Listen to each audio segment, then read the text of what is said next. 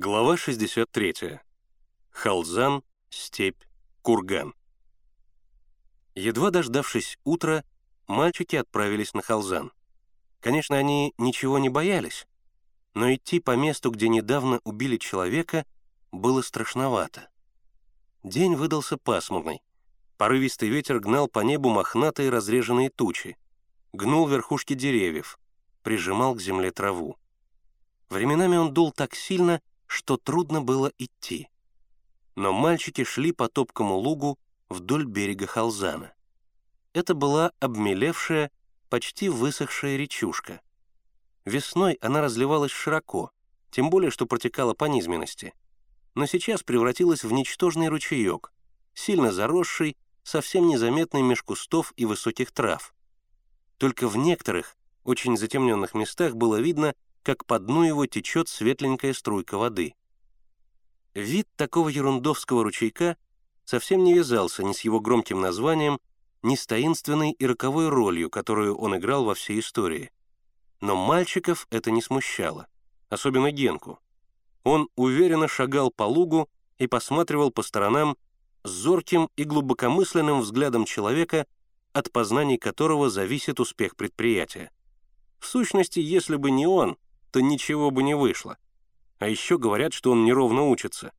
Что ж из того, что неровно? Истинно одаренный человек не может ровно учиться.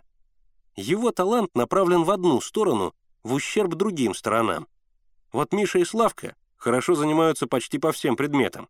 А все же, когда надо было разобраться в орлах, то разобрался никто иной, как он, Генка. Так размышлял Генка, внутренне пыжась и надуваясь от сознания своей незаурядности.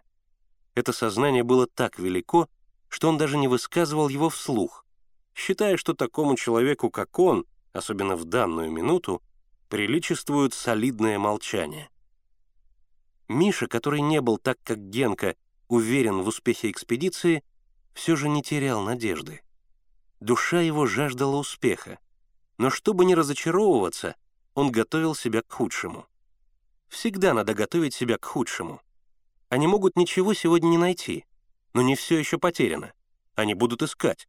Важно искать и не терять надежды. Славка был настроен скептически.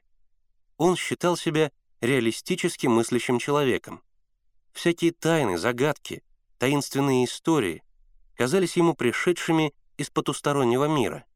А так как в потусторонний мир он не верил, то относил многое насчет кипучей фантазии своих друзей. Но он не отставал от друзей, потому что он был хорошим товарищем. Мальчики прошли уже версты три. Местность постепенно повышалась. Грунт становился суше, каменистее, ручей обозначился резче. Попадались большие валуны и камни. Но насколько хватало глаз, не было видно ни одного кургана. Когда они прошли еще версты две, путь им преградила большая скала. Это был одинокий утес, огромный валун, неожиданно вставший на этой сравнительно ровной местности. У его подножия лежали большие, обросшие мохом камни. Но сразу же за утесом ручей пропал, как будто ушел под землю. Мальчики вскарабкались на утес. В темноватой дымке пасмурного дня перед ними открылась однообразная, тоскливая панорама бескрайней равнины. Поля, поля, поля. Если даже считать эти поля степью, то все равно на ней не было ни одного кургана. И все-таки где-то здесь есть курган, категорически объявил Генка. Нет, нигде нет, возразил Славка. Значит, надо идти вперед. Славка опустил руку к подножию утеса. Смотри, ручей кончился. Может быть, Халзан вытекает из-под скалы. Может быть, здесь его исток. Куда же мы пойдем?» Некоторое время мальчики молча стояли на вершине утеса. Ветер то стихал, то снова налетал, подвывая и высвистывая. Наконец Миша сказал, «Ты, Славка, не прав. Я видел карту. Исток Халзана гораздо дальше. По-видимому, здесь он сильно обмелел или течет под землей, а за утесом опять выбивается на поверхность». Генка ухватился за эту мысль. «Правильно. Может быть, клад зарыт в земле где-нибудь поблизости».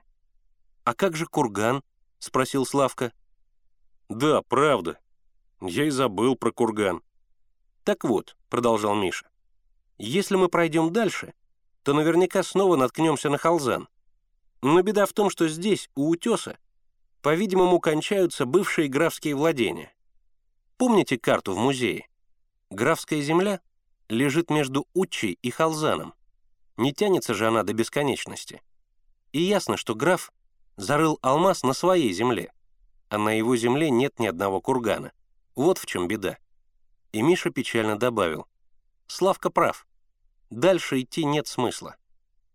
Чувствуя себя виноватым перед приятелями в том, что он оказался прав, Славка высказал такое предположение.